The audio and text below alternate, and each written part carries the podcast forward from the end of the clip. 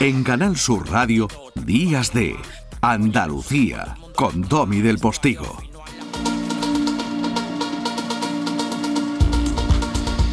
Y así lo decía el presidente del gobierno.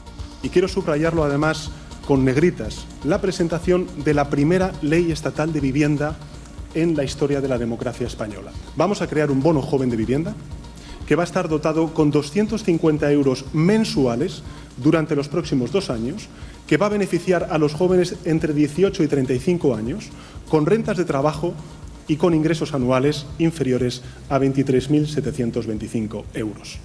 Y en los casos de las familias más vulnerables, este, este, bono joven podrá completarse con más ayudas directas al alquiler de hasta el 40% de su valor.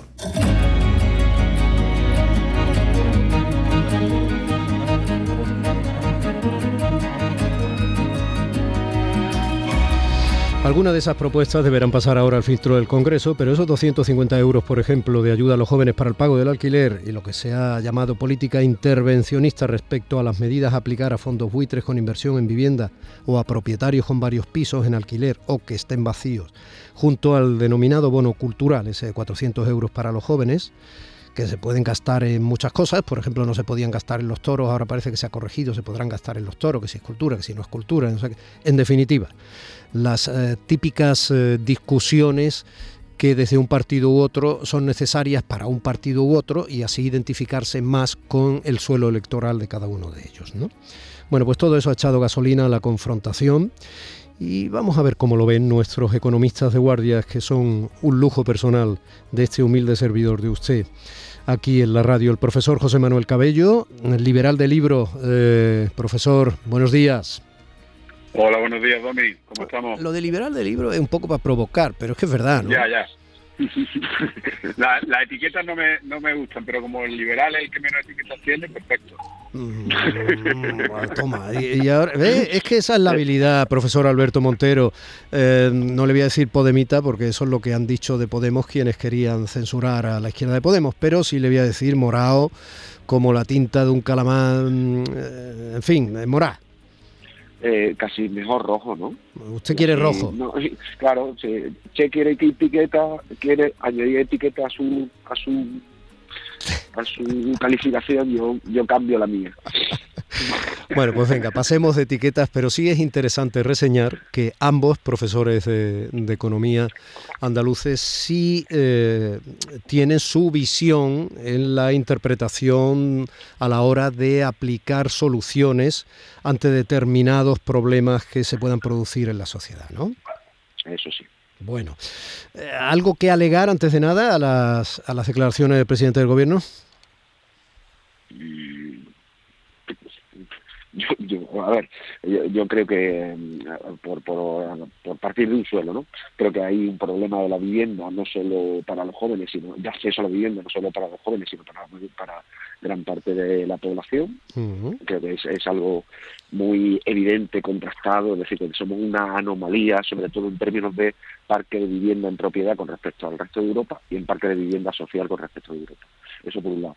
Y segundo, algo que probablemente Che va a compartir desde el inicio, el bono tiene la tiene eh, los eh, el defecto de que normalmente lo que va a hacer es presionar el precio al alza y lo que va a ser una transferencia de renta hacia los propietarios de pisos.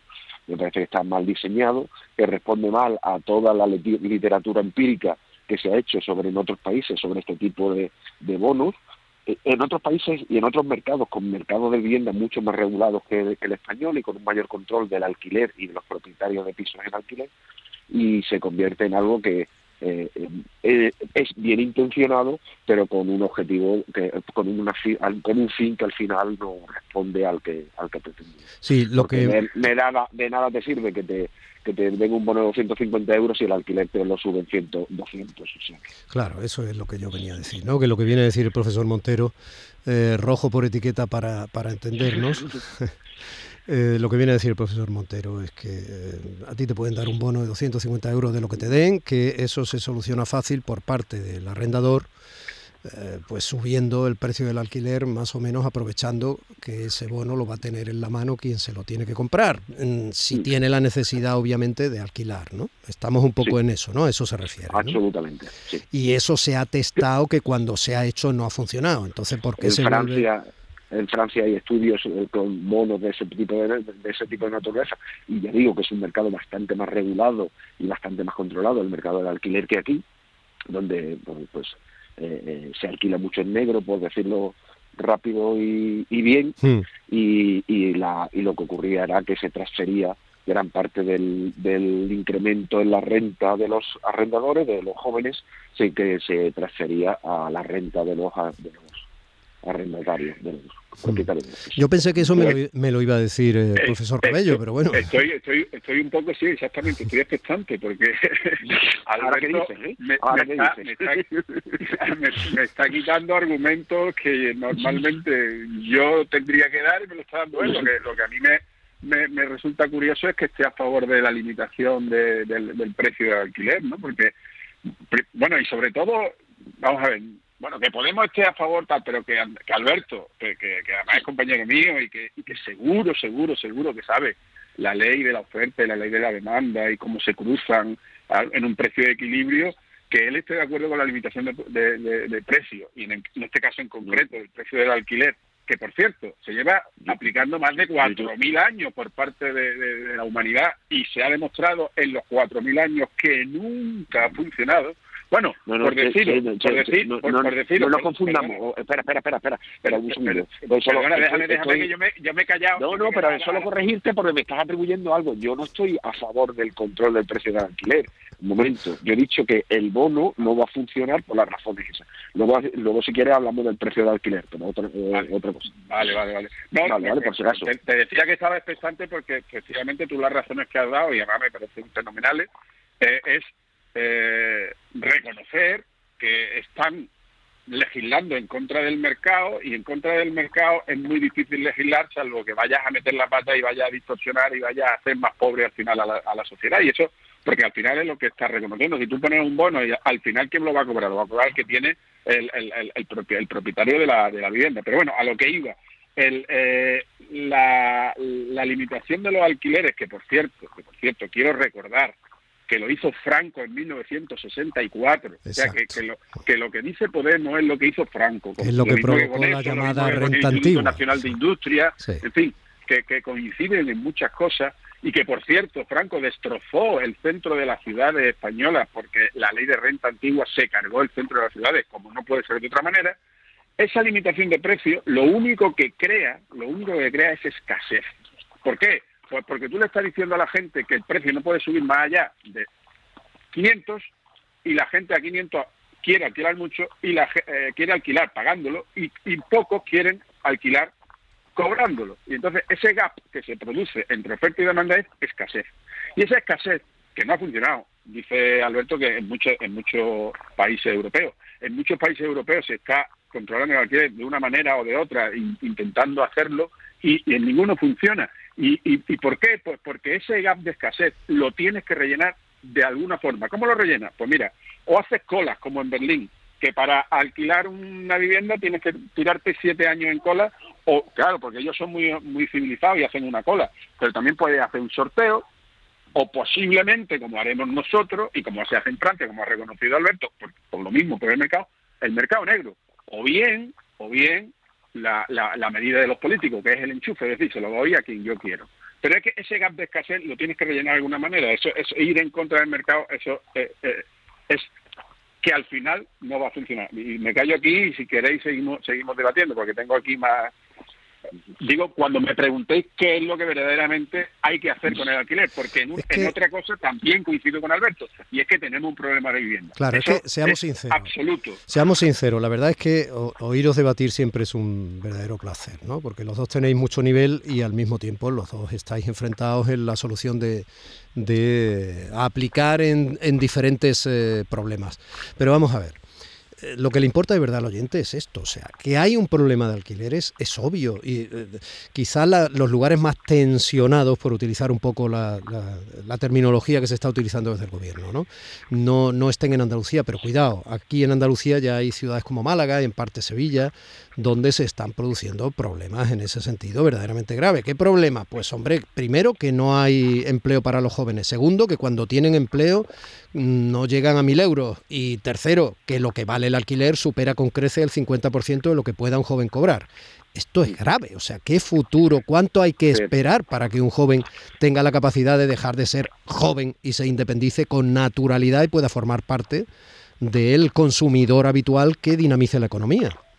Vale, pero eh, mm, eh, entonces vamos a ver. Eh, primero está la, cuestión de la emancipación que no depende solo y exclusivamente de la proporción de la vivienda. Es decir, si tú tienes que casi el 40% de los jóvenes menores de 25 años están en desempleo, no es un problema de la vivienda, es un problema de falta de acceso a los ingresos que te permiten pues, desarrollar tu vida plena.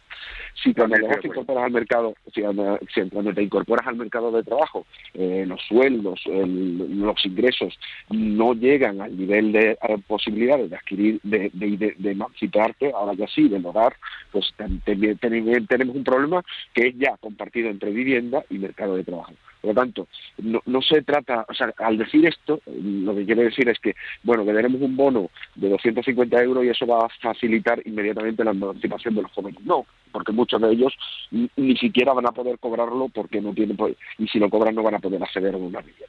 Eso por un lado. Segundo, en segundo lugar, la cuestión de la escasez. Evidentemente, tenemos un problema de escasez que no solo afecta a, que, es que también es complejo. ¿Por qué es complejo de, de enfrentarlo? Porque cuando hablamos de la España vacía o vaciada, no solo quiere decir que en el entorno rural no viva apenas nadie, sino que tenemos un país donde la concentración de la población es muy similar a la de Finlandia donde hay territorio que es prácticamente inhóspito y no se puede vivir, y aquí donde las oportunidades de trabajo y las oportunidades de desarrollar proyectos de vida plena se han trasladado esencialmente a eh, Madrid y la costa de todo, de todo el país. Si uno ve la densidad por población de este país en un mapa, ve que el centro está completamente vacío y la gente se, se amontona en los territorios costeros y en las ciudades y en las grandes ciudades, evidentemente, porque es donde están las oportunidades de trabajo. Y ahí aparece la nuevas derivadas sobre el problema de la vivienda, que es un mercado del alquiler tensionado por dos cuestiones. Uno, por quienes necesitan alquilar para poder vivir y por propietarios que eh, llegan al mercado con una vivienda para poner al alquiler y tienen que elegir entre la renta que puede obtener de quien va a vivir dentro de esa casa o su alquiler en el mercado mm, en el mercado turístico, en las residencias turísticas. Hace poco leía una entrevista al, director del Parque Tecnológico de Andalucía, donde decía, tenemos un problema en Málaga que no es ya de atracción de talento y de, de, inversión, sino de dónde va a vivir la gente que quiere vivir, que viene aquí y que se encuentra con precios de alquiler que como hay una presión de la oferta de, vivienda turística, eleva los precios y hace que no puedas pagar un precio de alquiler, no puedas competir con el precio en vivienda en alquiler residencial y alquiler turístico.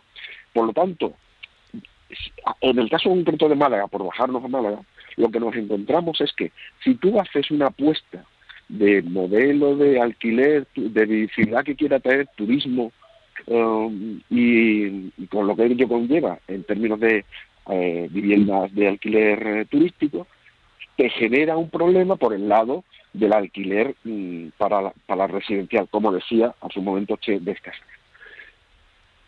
Y el, y el último, y ya con esto para también, el último problema grave, ¿cómo se ha resuelto esto en otros países? Con un parque de vivienda social público enorme, que te permite atender a las necesidades de todas esas personas que no pueden acceder al alquiler en el mercado como es el que señala Che. Es decir, la contra la forma en la que se ha regula, se ha tratado de solventar eso es tener un parque de vivienda social ya sea para, para adquisición o ya sea de alquiler social que te permite que mientras que la gente no puede pagar el precio del alquiler del mercado tenga una salida en el alquiler social.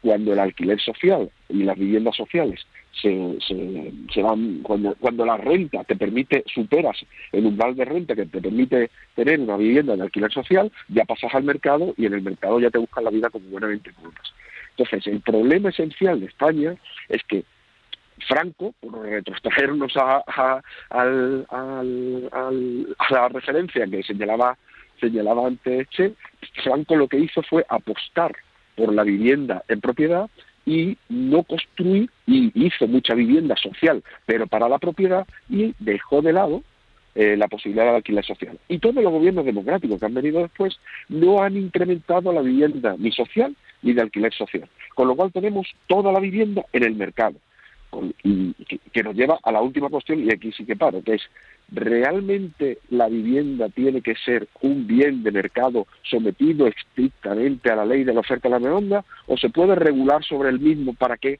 no llegue a esos niveles sin generar distorsiones que son malas para todos, como bien señalaba Ofu. Ofu, no vea, ¿no? Ya con esto termino.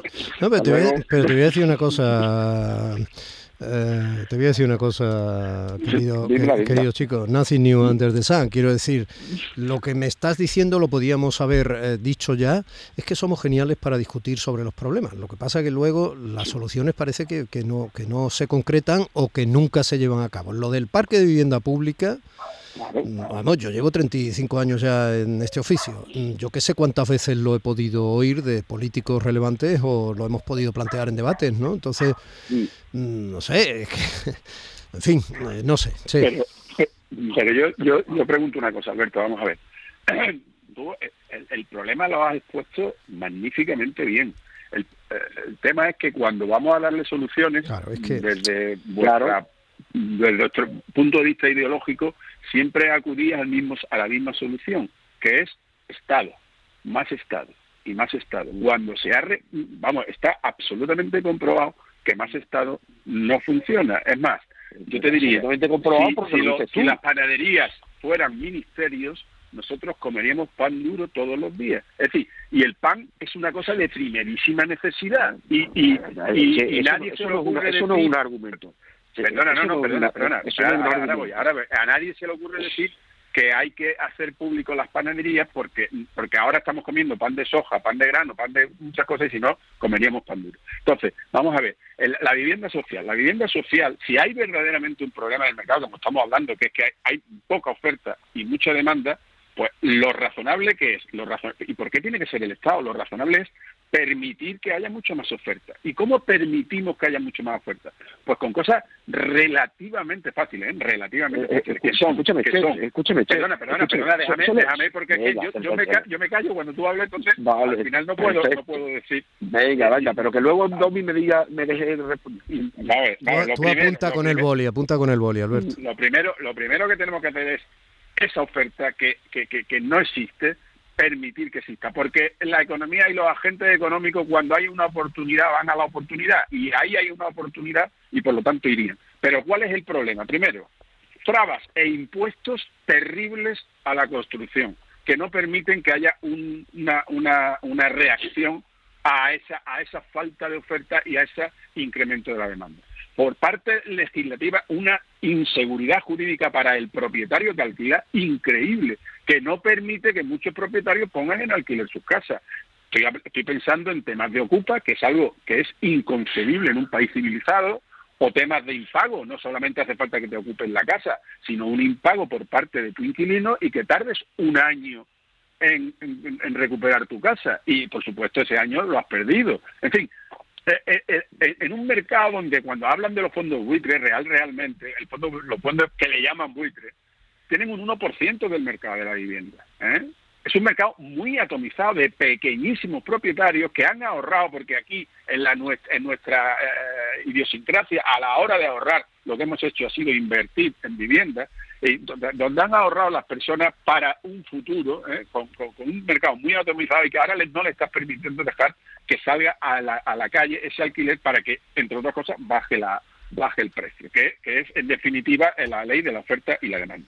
Y en otra, y en el tema que tú dices, que también lleva razón y, y, es un problema, que es por qué estamos tan concentrados en la costa y en el centro, ¿eh? y pues, pues estamos concentrados en la costa y en el centro porque queremos. Es que es que, es que muchas veces el Estado pretende ya hasta decirnos dónde, dónde tenemos que vivir o dónde no tenemos que vivir. Pues claro que queremos vivir en Málaga, porque se vive muy bien y porque hay, una, hay un clima muy bueno, hay unas comunicaciones muy buenas, hay una oportunidad de desarrollo profesional eh, muy bueno y además es una gran ciudad donde no te conoce la gente y tal y puedes vivir tu vida. Eso es lo que quiere la gente. Entonces, no, no, no intentemos planificar la vida de la gente, lo que hay que darle oferta, oferta. Que hay, que hay mucha gente que se quiere vivir a Málaga, pues construyamos en Málaga. Bien, planifiquemos un poquito urbanísticamente, pero no como hacen los urbanistas aquí ¿eh? que como o como hizo Aznar, ¿no? que, que, que dejó en manos del concejal de urbanismo la firmica para decidir dónde se podía o dónde no se podía construir. No, no, una cosa clara,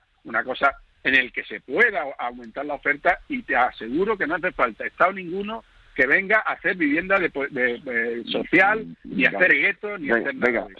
Eh, bueno, muy rápido, muy rápido, esperadme, esperadme que estamos ya en esa última, en esos últimos minutos finales. espera, espera, espera, Alberto, espera, te voy a dar un minuto, espérate, espérate, una apreciación solo.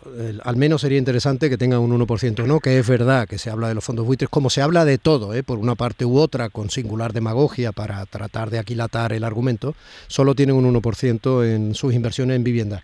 Pero es verdad que está feo que al final un fondo buitre se quede con viviendas sociales. Quiero decir, vamos a equilibrar un poco, ¿no? Porque es que vamos Luego, otra cosa. Espera, espera, otra cosa interesante que planteaba antes Alberto era, eh, eh, en esta piedra damos una y otra vez, ¿no? Y se utiliza la Constitución para dejar claro que es un derecho el tener un techo en el que vivir. Vamos a ver, la vivienda es un bien como cualquier otro como inversión, porque ahí sí ahí sí tendría sentido el intervencionismo del Estado. Otra cosa es que tengamos que asumir que a lo mejor sí, quiero decir, porque no hay manera, volvemos a las leyes del mercado, ¿no?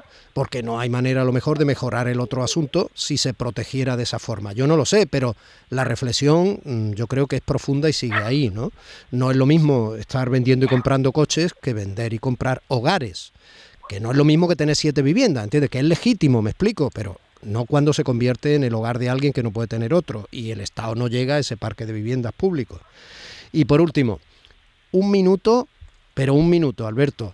Por último, la apreciación curiosa de que Che habla desde su casa, que está en la misma playa de Málaga, y tú estás hablando desde Cazorla, que está en el interior de Andalucía, en uno de esos sitios que se pudiera acercar, aunque en este caso, gracias a Dios, no lo es, ¿no? En ese maravilloso lugar de la España vaciada. Venga, lanza. Eh, eh, muy, minuto. Vamos a ver. Durante la época de la burbuja inmobiliaria en España se construyeron más viviendas que en Alemania, Francia y Bélgica juntos.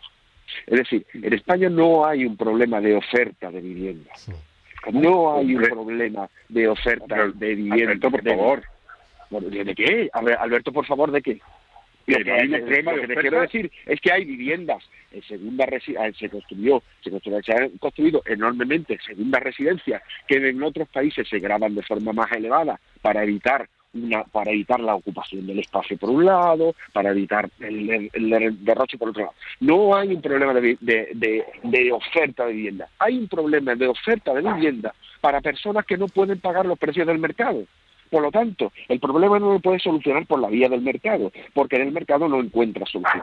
Tendremos que encontrar otra vía, aumentar la oferta de la vivienda de naturaleza social, o aumentar o regular los precios en determinados ámbitos y en determinados territorios. Que Alberto, no pueden permitirse el precio de la vivienda en el mercado que hemos creado, que no es mercado, que es, es una planificación por parte del Estado. Si dejáramos al mercado que funcionara, el precio sería menor y podrían acceder a la vivienda. Es decir, la urbanización, de, las urbanizaciones que te rodean en el rincón son la producto de la planificación del Estado. ¿Qué estás contando? Son el producto de promotores que, como tú has dicho, han encontrado oportunidades de inversión y han construido allí y ahí tienes viviendas, mm, zonas allí en el rincón donde urbanizaron y luego no hay nada. O viviendas que están completamente vacías. ¿Qué me estás contando? Es la producto de la planificación del Estado. ¿De qué Estado? A ver si es que ha venido el, ejército rojo a construir viviendas en la Costa del Sol. bueno, hasta aquí. Eh, Alberto, lo de, lo de Alberto de qué te ha quedado mm, mm, mm, virtuosamente de barrio, ¿eh? me he sentido muy identificado. Alberto de qué. Soy, soy, de barrio, soy de barrio. Alberto, la vehemencia en la defensa de una posición intelectual eh, no, no debe perderse nunca. Oye, Alberto, tú eh, te noto acatarrado, ¿no? ¿A ti quién te lo ha pillado? ¿Tu niño también? O? Eh, sí, claro, esto va por fase. Él, lo pilla y me lo transmite a mi paso. Bueno, estáis todos bien, Patricia, bien. Estáis pasando el fin de semana descansando en Cazorla, ¿no? Exactamente, muchas gracias. Qué maravilla. Pues venga, muchos besos a todos. Eh, lo dejamos en puntos suspensivos como siempre. La vida es un gerundio, pero nosotros vamos a seguir en el empeño de intentar debatiendo solucionarlo en la medida de lo posible eh, y desde la capacidad, evidentemente, y el conocimiento. Un abrazo muy grande, Alberto. Un abrazo muy grande para los dos. Eh, profesor eh, José Manuel Cabello, Che para los amigos, disfrute usted de su casa, de su playa y seguiremos en contacto. Supongo que también la familia bien, ¿no? Muy bien. a usted no le veo ni catarrao ni nada. Usted vendrá hasta de hacer footing, mojándose los pies. Estoy seguro, vamos. sí, ya. años que no cojo ni un pequeñito de los virus, de los que eh, esperemos que nos quiten la mascarilla pronto y podamos contactar con ellos, si no va a ser gravísimo el problema. Bueno, ojalá sea así. Abrazos. Te voy a hacer una casa en el aire, tan solamente para que vivas tú. Después le pongo un letrero muy grande de nubes blancas que diga tabú. Mira mi vida